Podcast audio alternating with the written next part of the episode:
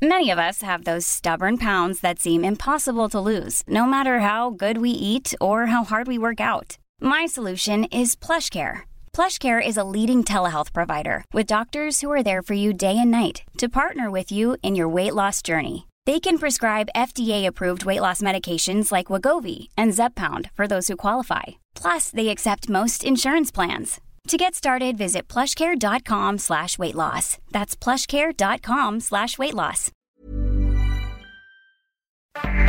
Heraldo Radio 98.5 FM.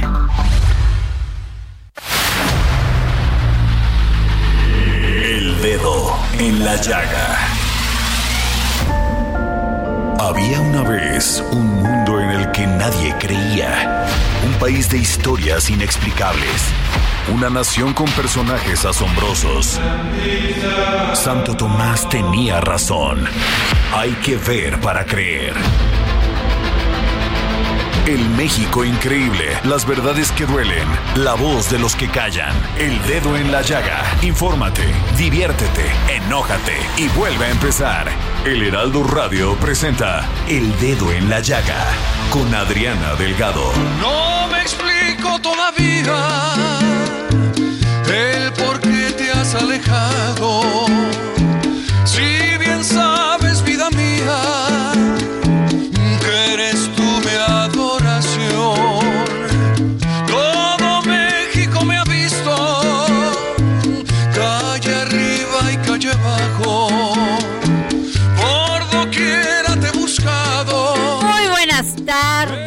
¿cómo están? Les saluda con mucho gusto Adriana Delgado aquí en su programa favorito El Dedo en la Llaga. Y estamos escuchando este martes 20 de septiembre del 2022 por las calles de México. ¿Quién más que la Sonora Santanera a dueto con Manuel Mijares? Después del susto, pues una canción que nos dé ánimo y pasión por la vida. Escribiendo la razón.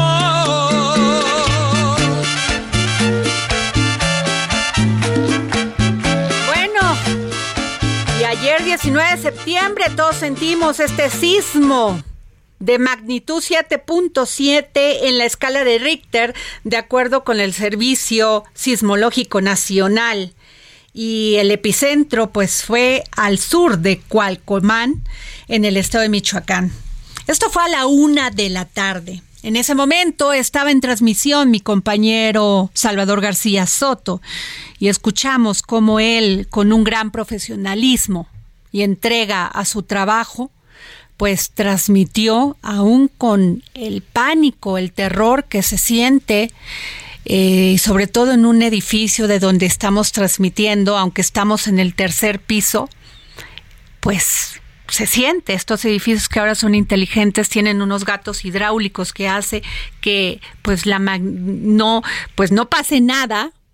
Ciertamente son más este sólidos, pero pues se mueven un poquito más.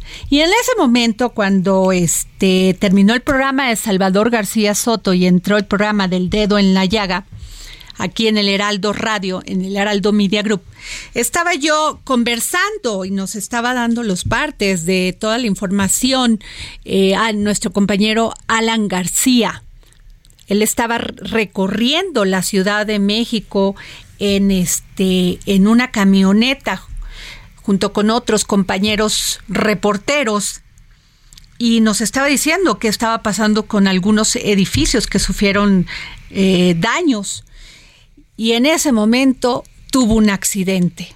En este ayer no lo pudimos comentar porque no sabíamos qué había pasado y con toda la vorágine de información que teníamos y además con el deseo de informarles, como siempre les informamos aquí en el, el Heraldo Radio, pues este no pudimos comunicarnos más con Alan Rodríguez. Lo tenemos en la línea.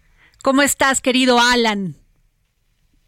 Hola, ¿qué tal, Adriana? Amigos, pues muy buenas tardes. Ya nos encontramos un poquito mejor, ya con la atención que tuvimos el día de ayer por parte del Instituto del Seguro Social.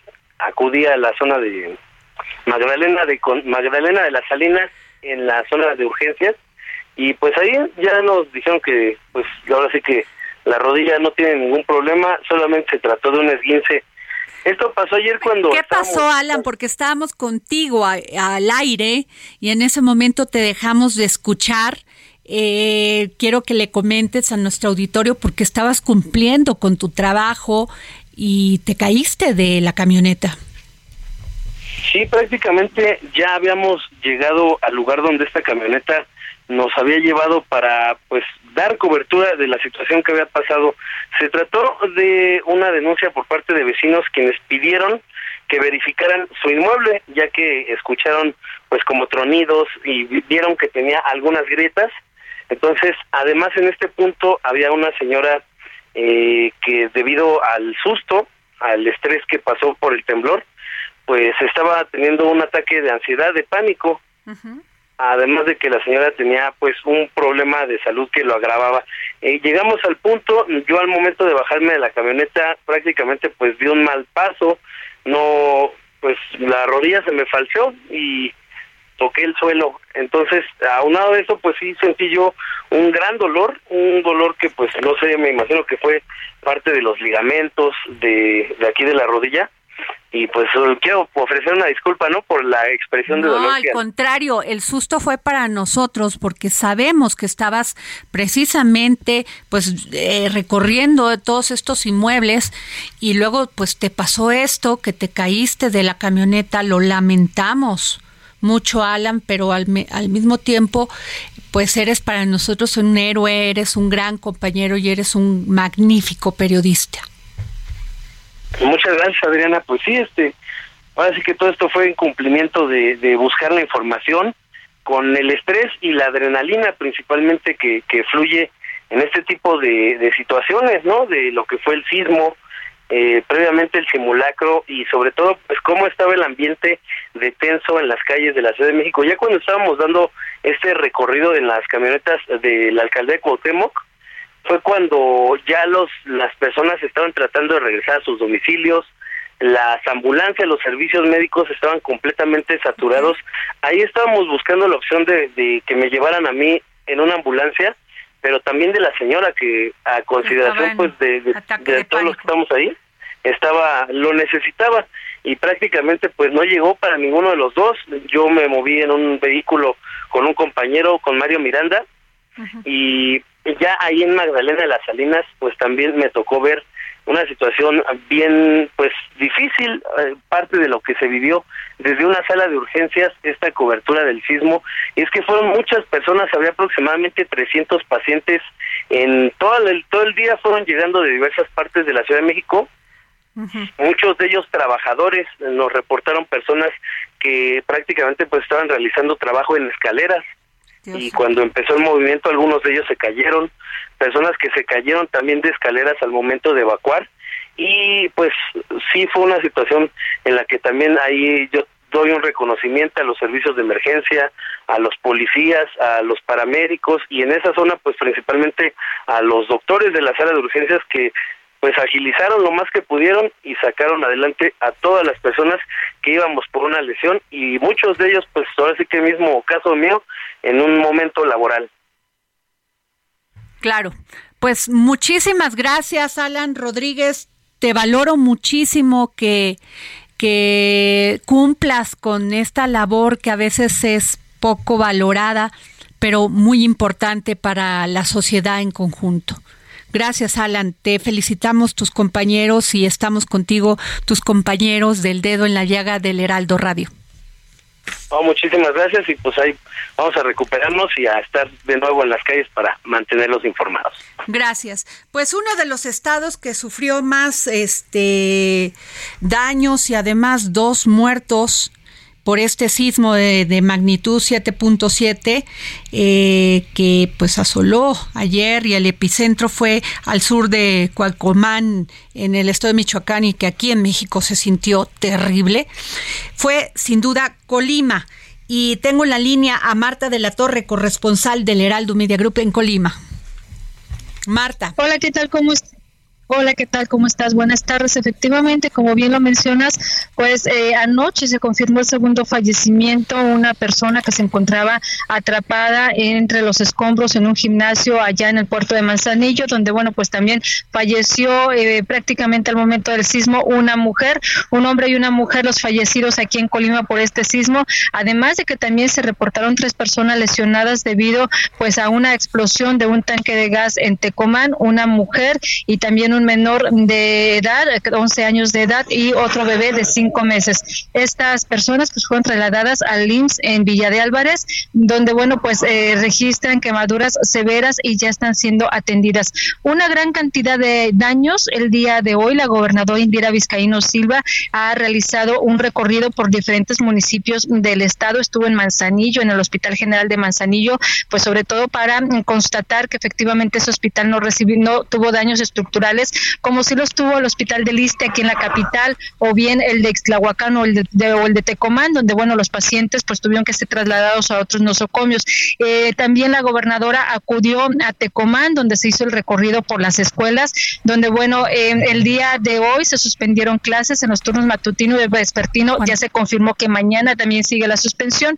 Esto, pues, eh, para constatar que los planteles estén completamente seguros, o sean seguros para los menores, y bueno, pues una gran cantidad de daños estructurales, algunas viviendas derribadas, también se estima que al menos 300 viviendas sufrieron algún tipo de daños y un total de 23 mil familias afectadas aquí en Colima.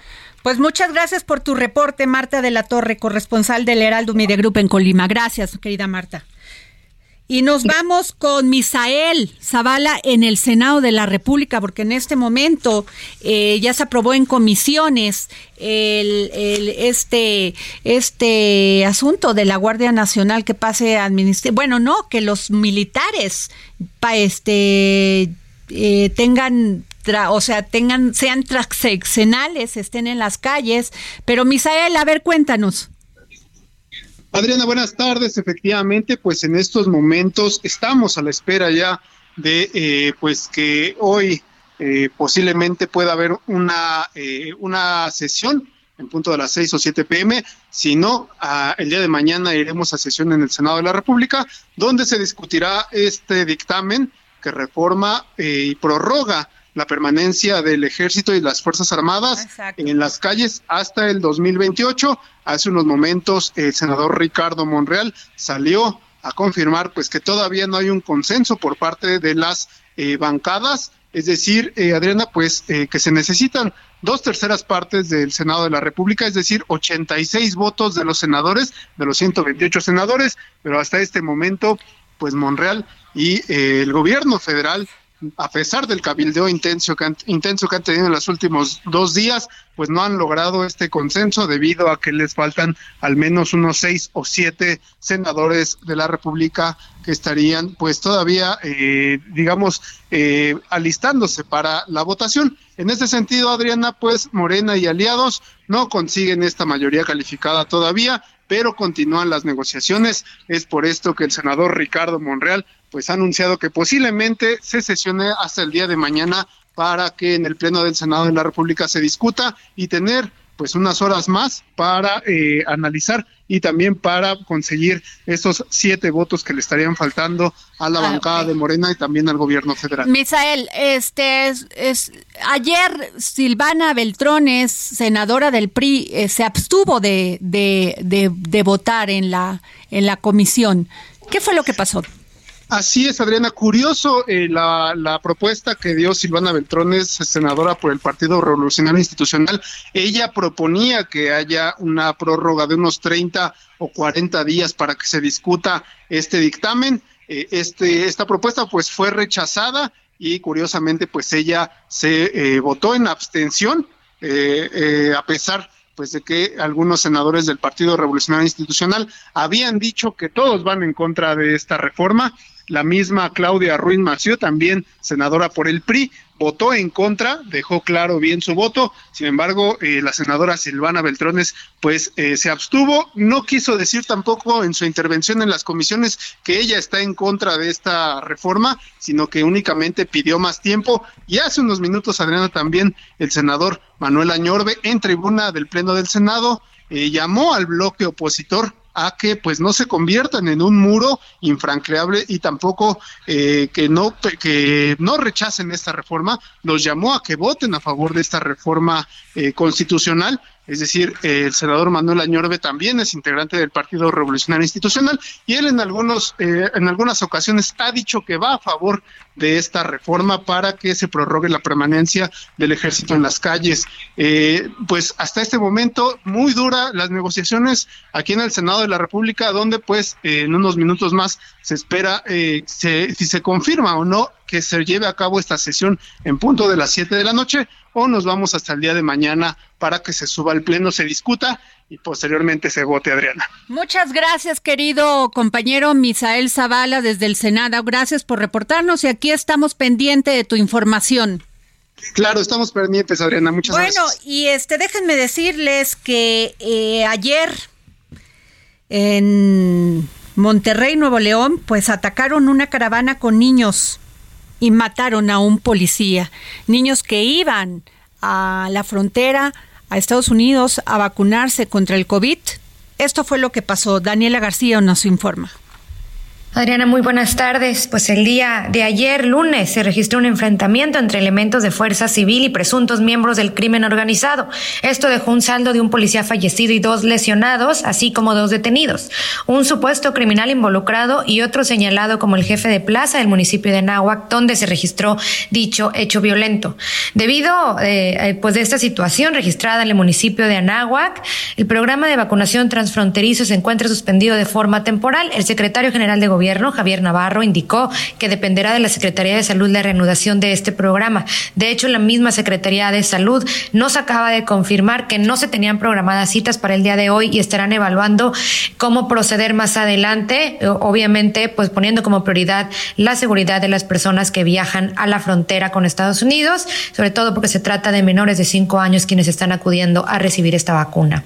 El secretario general de Gobierno sí aseguró que el área del municipio de Anáhuac, donde se presentó el incidente, Siempre ha estado muy vigilada, pero van a reforzar el patrullaje por parte de Guardia Nacional y el Ejército. Incluso mencionó que hablarán con los mandos militares para ver cuántos soldados más pueden apoyar para el patrullaje en la zona. Sí dijo que los elementos de Fuerza Civil pudieron repeler la agresión y no solo eso, ya que se logró la detención de dos personas durante estos sucesos. También reconoció que otro municipio donde han tenido problemas de enfrentamientos es el municipio de China, Nuevo León, pero resaltó el trabajo de manera coordinada con las autoridades federales. Se expuso que esta área es una zona conflictiva por la cercanía con el vecino estado de Tamaulipas. Pero bueno, el día de ayer el policía ultimado eh, de 27 años de edad contaba con menos de un año en la Corporación de Fuerza Civil, perdió la vida tras recibir un balazo en la pierna pese a ser trasladado a un hospital en la localidad donde perdió la vida finalmente, según pudo confirmar la autoridad ayer por la tarde. Cabe mencionar, Adriana, que ese es el segundo ataque armado del que es víctima la Corporación Fuerza Civil en la zona fronteriza de Anáhuac. Hace dos meses un convoy fue emboscado por un grupo criminal, lo que derivó en la muerte de seis elementos y al menos 44 detenidos relacionados al grupo criminal que habría perpetrado dicho ataque. De esta manera, el saldo es siete elementos de Fuerza Civil que han perdido la vida en ataques de grupos criminales justamente en el municipio de Anáhuac, en la zona fronteriza de Nuevo León con Estados Unidos. Es la información esta tarde.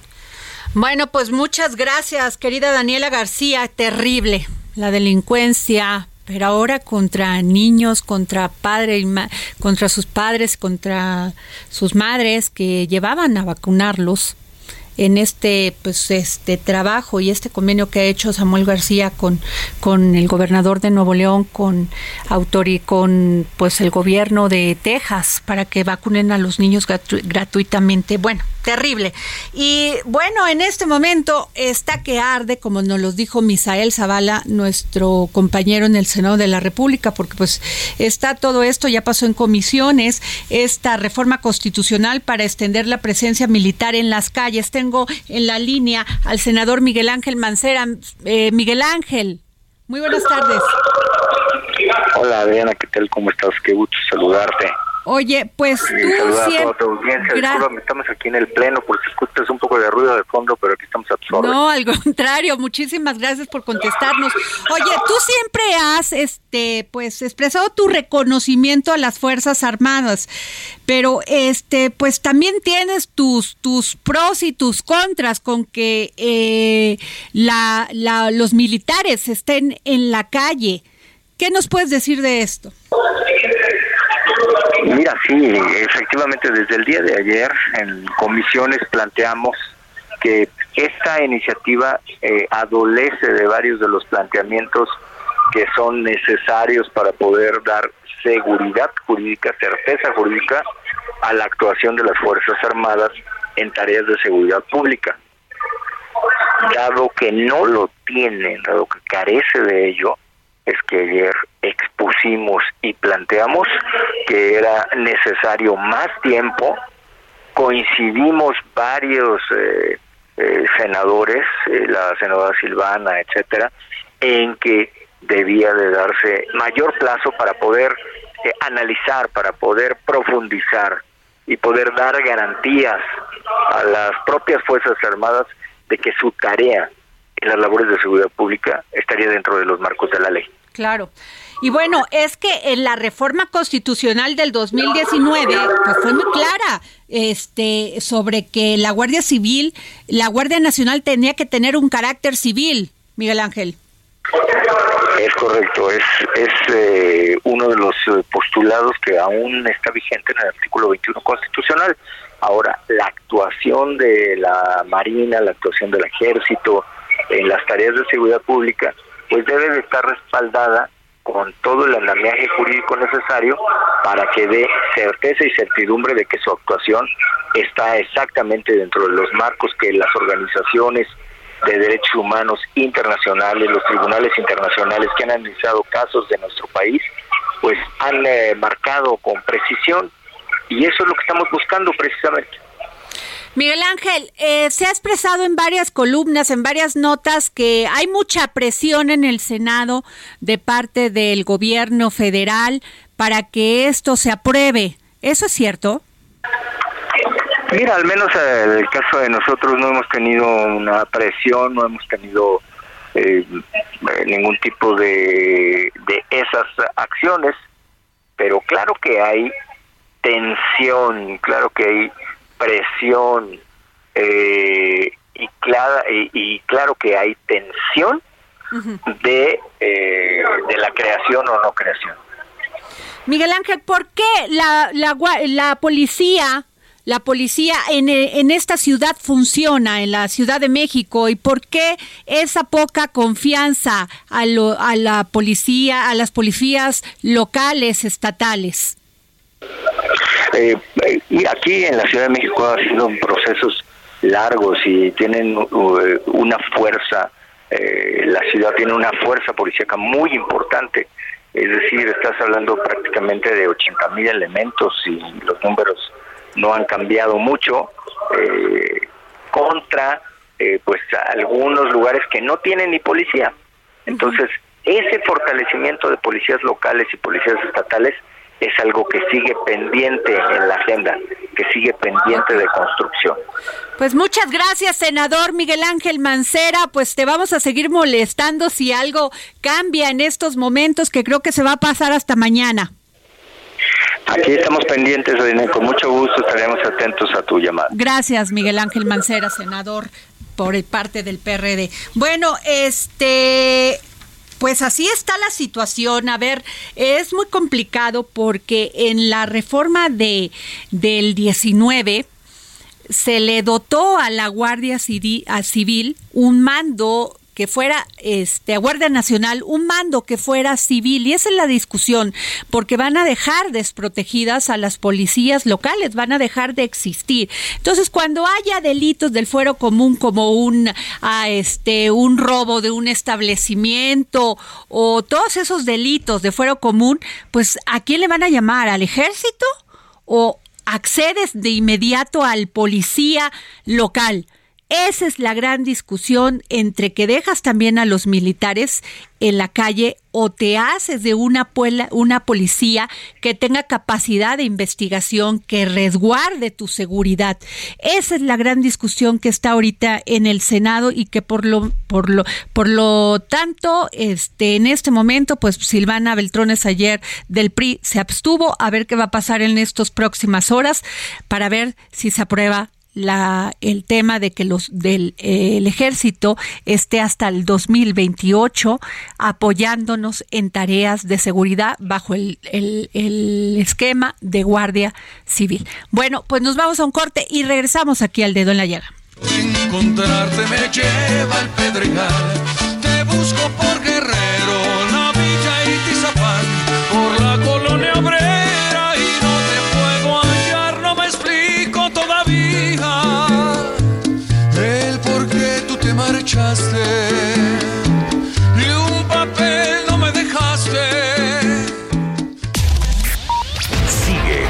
Adriana Delgado en su cuenta de Twitter arroba Adri Delgado Ruiz. Además, te invitamos a enviar tus opiniones y comentarios en texto o por mensaje de audio a través de WhatsApp al 55 2544 3334. Y si quieres escuchar El Dedo en la Llaga de El Heraldo Radio, en cualquier momento y donde quiera que te encuentres, descarga el podcast disponible en Spotify y iTunes.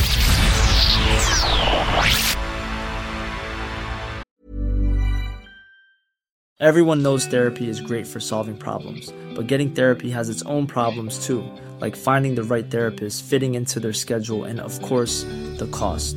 Well, BetterHelp can solve those problems. It's totally online and built around your schedule. It's surprisingly affordable too. Connect with a credentialed therapist by phone, video, or online chat, all from the comfort of your home. Visit betterhelp.com to learn more and save 10% on your first month. That's BetterHelp, H E L P.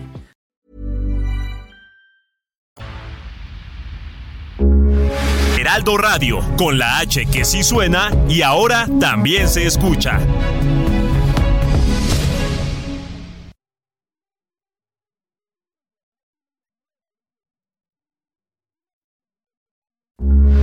Heraldo Radio, con la H que sí suena y ahora también se escucha. Sigue a Adriana Delgado en su cuenta de Twitter en arroba Adri Delgado Ruiz. Y envíanos tus comentarios vía WhatsApp al 55 25 44 33 34 o 55 25 02 21 04. Adriana Delgado entrevista en exclusiva al artista plástico Emiliano Gironella. ¿Cómo eras cuando tenías 10 años? ¿Qué hacías? ¿Qué te gustaba? ¿Qué jugabas? ¿Qué leías? Si es que leías ya a esa edad. A los 10 años yo ya había regresado de París. Mi padre y mi madre se habían divorciado. Yo en París, bueno, pude conocer a Cortázar, a so estaba Soriano, el embajador era Carlos Fuentes. Entonces, pues todos los intelectuales pues, convivían. Yo convivía con los hijos de Fuentes, que fallecí, bueno, eran mis amigos. Y aquí en México a mí me tocaba, como ser hijo único, eh, tenía una nana oaxaqueña. Y entonces veía todas las películas de Pedro Infante y del Indio Fernández, que eran las que en la cocina. Entonces tuve una infancia pues, peculiar, porque iba, mi mamá hacía obras de teatro con Ofelia Medina, mi papá, este, eh, lleno de, sí, siempre lleno de personajes y eran personajes que a veces, como cualquier ego, consume a las personas, ¿no? Entonces estaba, ahora sí, a ver quién era el personaje. Sí, bueno, yo cuando conocí al Indio Fernández pues ya era alcohólico en su decadencia, decrepitud y mi mamá me llevaba a verlo. Después, este, bueno, Manolo Martínez a esa edad me brindaba toros. Entonces, pues era una, una irrealidad la que vivía, pero el mundo real del arte, ¿no? Que decía, como dice Picasso, el arte es la gran mentira de la humanidad, pero la que más nos acerca a la verdad. entonces vivía, vivir con estos personajes en una infancia, pues sí es... Eh, lo que sí puedo contar son muchas anécdotas, ¿no? Jueves, 11 de la noche, El Dedo en la Llaga, Heraldo Televisión. Bueno, eh, pues regresamos aquí al dedo en la llaga. Mañana a las 9 de la noche por ADN 40 se va a transmitir este documental que realizó Aztecas Documentales sobre el sismo. La Tierra llama.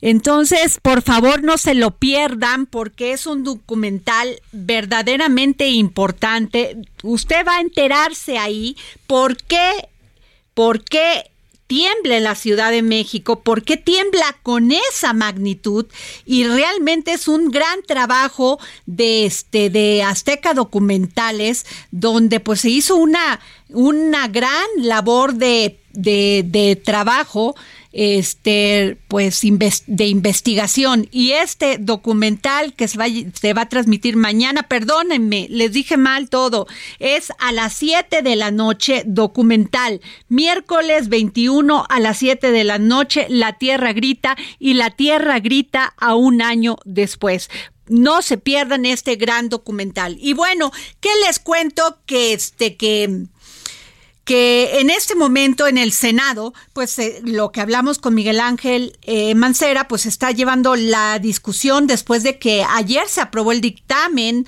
de las Comisiones Unidas de Puntos, en la Comisión de este, Comisiones Unidas de Puntos Constitucionales y de Estudios Legislativos, este, que amplía la participación de las Fuerzas Armadas hasta el 2028 en tareas de seguridad pública, por lo que se remite al Pleno para su análisis y discusión. Bueno, pues lo que platicábamos con, con Miguel Mancera, o se van a sustituir a las policías eh, municipal, la estatal, por la Guardia Nacional. Y déjenme decirles que esto es bien, es un punto muy importante. La función pública atribuida a las policías tiene como principal objetivo mantener la seguridad y el orden en lugares públicos, hacer respetar las leyes y proteger a los ciudadanos y sus bienes de peligros y actos delictivos. Este que al parecer no tiene, no cuenta Morena con los votos suficientes para que sea aprobado esto en el Senado. Estaremos en este muy pendientes de esta discusión, pero yo sí les quiero hacer esta reflexión cuando una policía local funciona y este es el caso de la Ciudad de México, de la Secretaría de Seguridad Pública y que comanda todo este esfuerzo policíaco porque derivados de investigas, de trabajos de investigación y del intercambio de información con el Centro Nacional de Inteligencia, efectivos de la Secretaría de Seguridad Ciudadana de la Ciudad de México desplegaron acciones operativas en diversos puntos de, la, de las alcaldías Benito Juárez, Álvaro Obregón y Coyoacán, donde detuvieron a cinco personas posiblemente relacionadas con el trasiego de droga para grupos delictivos. Como resultado, se ubicaron diversos inmuebles aparentemente utilizados para el almacenamiento de divisas y drogas que posiblemente serían llevadas a estados del norte del país y hacia los Estados Unidos. Con la información recabada y datos de prueba obtenida o de pruebas obtenidas que fueron entregadas por el agente del Ministerio Público a un juez de control, se liberó, se liberó una orden de cateo en un domicilio de la alcaldía Coyoacán, donde se aseguraron, fíjense nada más, 315 paquetes con posible cocaína, 24 kilos de aparente, de aparente marihuana, 28 mil dólares, un arma larga, 10 equipos de telefonía, cuatro vehículos. En el lugar fueron detenidos tres hombres, uno de los cuales resultó lesionado tras intentar huir de la autoridad y arrojarse por la ventana, por lo que se le brindó atención médica. Uno de los detenidos fue identificado como operador de una célula delictiva dedicada al trasiego de drogas en estados como Jalisco, Baja California y la Ciudad de México, además de Milwaukee, Pittsburgh, Chicago, Denver, Virginia y Washington en los Estados Unidos. En una segunda acción se encontró un vehículo que ocultaba 30 paquetes de con aparente cocaína que se encontraba dentro de compartimientos en la colonia del Valle del Valle Centro de la alcaldía Benito Juárez. El tercer hecho se realizó en la colonia Guadalupe de la alcaldía Álvaro Obregón, donde se ubicó a una persona de nacionalidad guatemalteca a quien se le aseguraron 93 envoltorios de cocaína, 10 cartuchos útiles, un vehículo, dos equipos de telefonía, dinero en efectivo. En total, ¿Cuál es el resultado de la acción inmediata de los trabajos de investigación y de intercambio con información del, de este, con el Centro Nacional de Inteligencia y la Secretaría de Seguridad Ciudadana de la Ciudad de México, 345 paquetes de cocaína, 93 envoltorios de cocaína, 24 kilos de marihuana, un arma larga, 10 cartuchos útiles, 12 equipos de telefonía, 28 mil dólares, 6, vehículos, 4 personas detenidas y 1.500 pesos mexicanos. Esto es a lo que yo llamo que la policía sí funciona cuando los gobiernos quieren que funcione. Un gran aplauso a Claudia Chainbaum y a Omar García Harfuch, porque este es el resultado. Esto es lo que se está precisamente discutiendo en este momento en el Senado de la República. ¿Hay policías malos? Sí. ¿Hay policías también este, honestos? También. Así que aquí les dejo esta información. Y este, fíjense que les comento que el presidente, fíjense que el presidente Andrés Manuel López Obrador reconoció ayer que la reapertura de la normal rural, el MEJE, MEXE o MEJE, este MEXE en Hidalgo, es uno de los compromisos incumplidos y una prioridad para los últimos dos años de su sexenio, por lo que encargó a su nueva titular de la Secretaría de Educación Pública, Leticia Ramírez, agilizar el procedimiento para lograr, lograrlo en corto plazo. El Mexe, también conocido como Colonia Lázaro Cárdenas, es una localidad de México perteneciente al municipio de Francisco y Madero en el estado de Hidalgo. Y tengo en la línea a Armando Aspetia, presidente municipal de San Salvador Hidalgo. ¿Cómo está, don Armando? Eh, aquí atento a la entrevista que le agradezco mucho que nos permita para poder informar a la, sociedad sobre este el presidente Andrés Manuel López Obrador ayer fue muy enfático que se tiene que reabrir la normal rural del MEXE.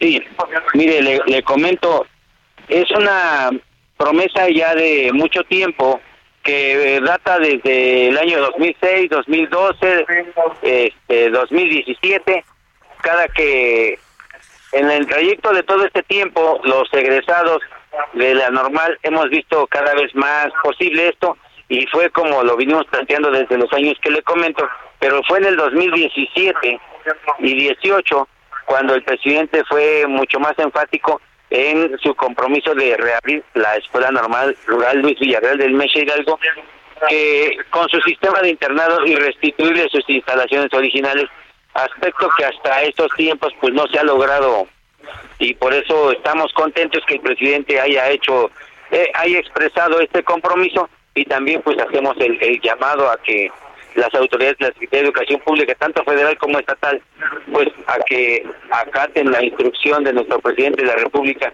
y se haga justicia a esta escuela cerrada de manera injusta en el año 2003. Pues muy buenas noticias, don Armando Aspetia. ¿Qué les dice el, gobierno de Hidalgo, el gobernador?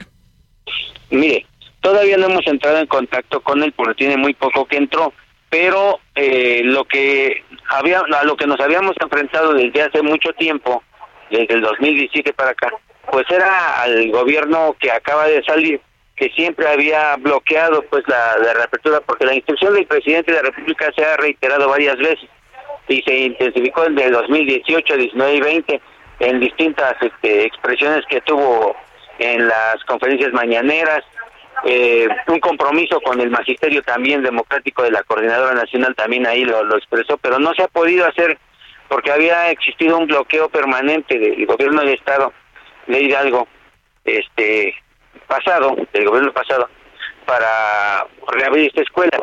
Eh, esta escuela fue cerrada en el año 2003 y sus instalaciones que son de están en una superficie de 72 hectáreas, pues fueron concesion, fueron este, entregadas a la Universidad Politécnica de Francisco y Madero por una un decreto del Congreso del Estado Hidalgo, por lo que para poder reabrirla de manera formal, lo que nosotros pedimos como, como integrantes del Frente Nacional de Egresados de la Normal Rural, pues es que el Congreso del Estado sesione para que le devuelva las instalaciones a la normal y delimite perfectamente las áreas que le, le van a destinar a una u otra institución, tanto a la normal como a la Universidad Politécnica, y nombren a los directivos, nombren a los docentes y a...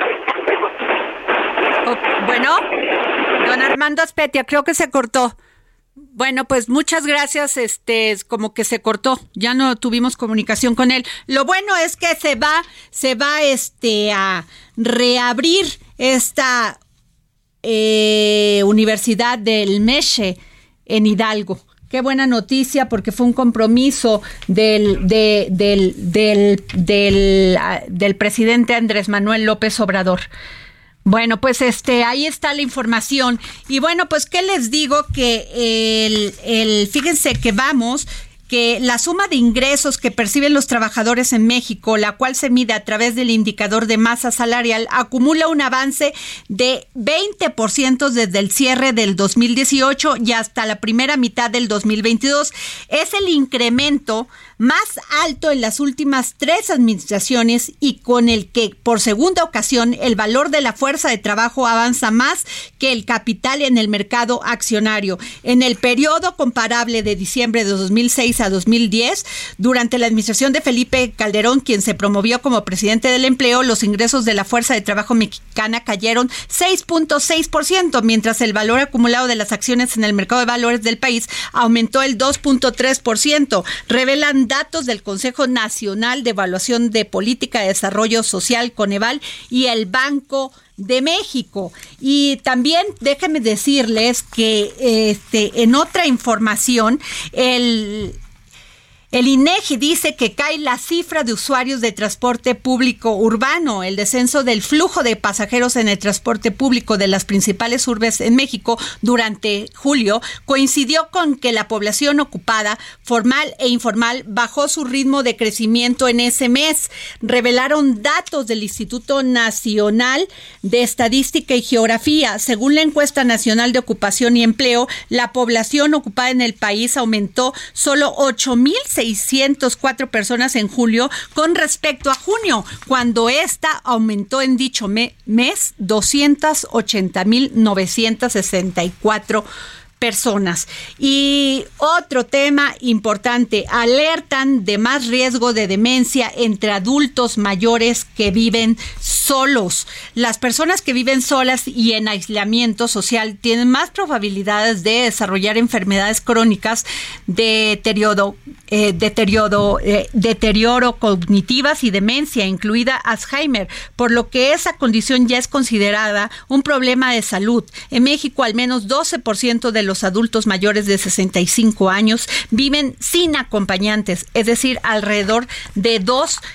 eh, millones de personas eh, adultos mayores pues viven en total soledad y tengo en la línea al director del Instituto Nacional de Geriatría, el doctor Luis Miguel. Luis, el doctor Luis Miguel Gutiérrez. Doctor, ¿cómo está? Muy buenas tardes. Pues listo, aquí a, comentar respecto a lo que usted acaba de decir. Muy buenas tardes. Gracias. Efectivamente, y, es sobre todo eh, a raíz de la pandemia y del confinamiento que nos percatamos del, del efecto nocivo con mayor eh, con mayor agudeza del efecto nocivo del aislamiento social. En múltiples dominios y uno de ellos justamente es el de la cognición y una mayor propensión a la rápida progresión de la demencia. Sería difícil decir que está en sus orígenes. Sí tiene que ver una evolución más desafortunada. Es terrible porque es muchísimo, eh, yo no, no daba crédito a dos millones de personas, eh, adultos mayores que viven solos en, en, condiciones a veces terriblemente inhumanas y, al, y pues sobre todo eh, sin cariño, sin cuidados, sin asistencia, doctor. Tiene usted razón y esto eh, se constituye en un factor de riesgo de, eh, de desenlaces desfavorables en una gran variedad de enfermedades, no solo en la demencia, sino también en las enfermedades crónicas. Y, y, y el aislamiento social tiene un peso relativo tan grave como, ¿qué podría yo decirle? Como el del tabaquismo para determinar que nos vaya mal con tal o cual enfermedad. Doctor, ¿cómo, ¿Qué hacer? Porque muchas de estas personas, pues además, están en una terrible depresión, eh, tienen miedo de salir a la calle por, por no, no se quieren este, contagiar de COVID-19 porque en algunos casos ha sido fatal. Y muchas de estas personas padecen de diabetes también. Claro, eh, yo creo que el, papel que ustedes tienen a través de los medios de, comunicación es clave para informar a la sociedad cómo la situación epidemiológica ha cambiado, cómo entendemos mejor la enfermedad y cómo podemos convivir mejor con ella, aún protegiéndonos, pero no necesariamente viviendo en el ostracismo, porque el encierro estuvo bien en su momento cuando no conocíamos todos los riesgos, hoy que los entendemos mejor ya no se justifica. Claro, este, pues sí, sin duda alguna eh, tenemos que hacer un llamado para que las personas, este, adultos mayores salgan a la calle, convivan otra vez, no se aíslen y no tengan miedo a hacer otra vez su vida normal la debida protección, desde luego, eh, y sobre todo en los momentos de, pico este, de incidencia de la enfermedad, que por desgracia todavía es posible que, sobrevengan. Ya lo estamos viendo en estos días en Francia y en, y en España, que suelen precedernos por un par de meses. Además, ya viene la temporada de frío, este doctor, y muchos, pues, si tenían miedo en el en la primavera y en el verano ahorita van a tener mucho más este precaución sobre todo, ¿no? Claro, y hay que y hay que tenerle miedo a la influenza también y por lo mismo no hay que perder la oportunidad de vacunarse en cuanto esté disponible la vacuna en las próximas semanas. Así es, doctor. Pues yo le agradezco mucho, doctor, eh, director general del Hospital de, de, Geriatría del Instituto Nacional de Geriatría, doctor Luis Miguel Gutiérrez. Gracias, doctor. Diana, un placer, con gusto. Gracias. Y bueno, nos vamos con Frida Valencia, reportera del Heraldo Media Group, porque fíjense que el, ayer lunes se graduaron 27 perritos especializados en búsqueda y rescate, por lo que recibieron su certificado de finalización de cursos. Frida. Hola, ¿qué tal Adriana? Excelente martes, justamente como lo mencionas, en pleno día del simulacro nacional y el posterior sismo, 27 perritos se graduaron del taller de rescate en Tlalpan.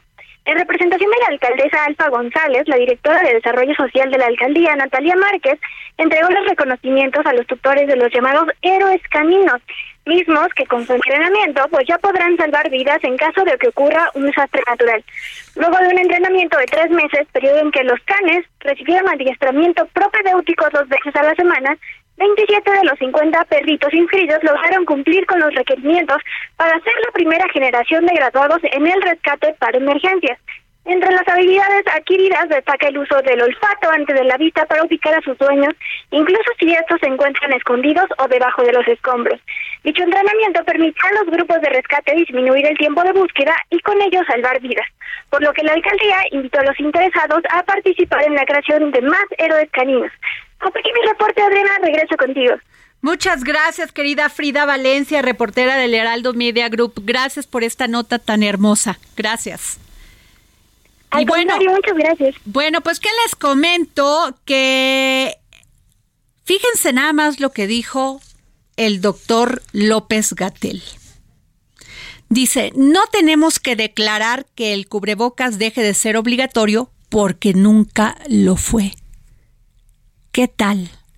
Cuando iniciaba la pandemia, ¿se acuerdan de este gran debate que hubo en los medios sobre si el cubrebocas debía ser obligatorio porque efectivamente transmitía de, de, de boca a boca, pues el terrible virus del COVID, pues el, el doctor López Gatel dijo este que pues no hay que declarar lo que eso es, era obligatorio porque nunca lo fue y señaló que entre las acciones que el gobierno de López Obrador tomó para enfrentar la pandemia del COVID-19 fue la sana distancia y en su momento el cubrebocas. Él dijo, él lo dijo, que el cubrebocas no servía y recordó muchas veces que este que no era necesario cargarlo sino solamente la sana distancia. Sí, pero ¿cuántas vidas hubiese salvado si al principio de la pandemia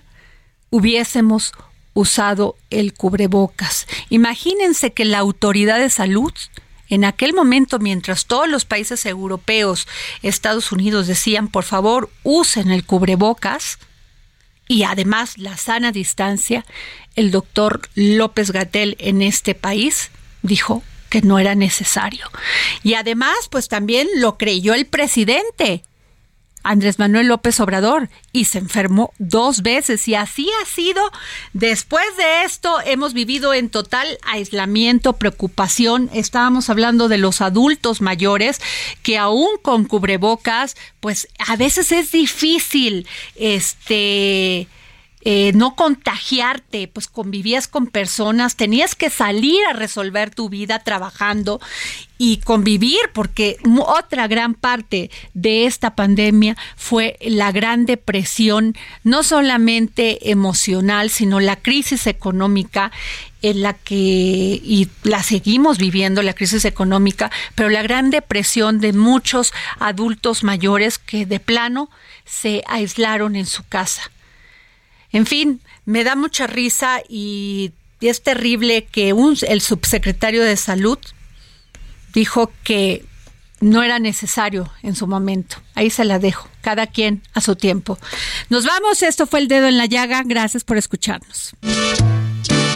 Camino por Narvarte, Polanco y mi anhelo de encontrarte me lleva al Pedregal,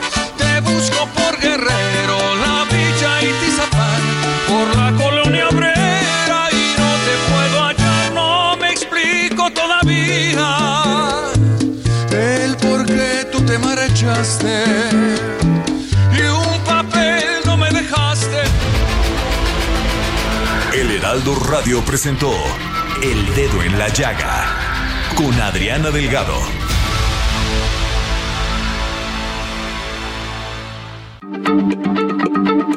Heraldo Radio, la H se lee, se comparte, se ve y ahora también se escucha.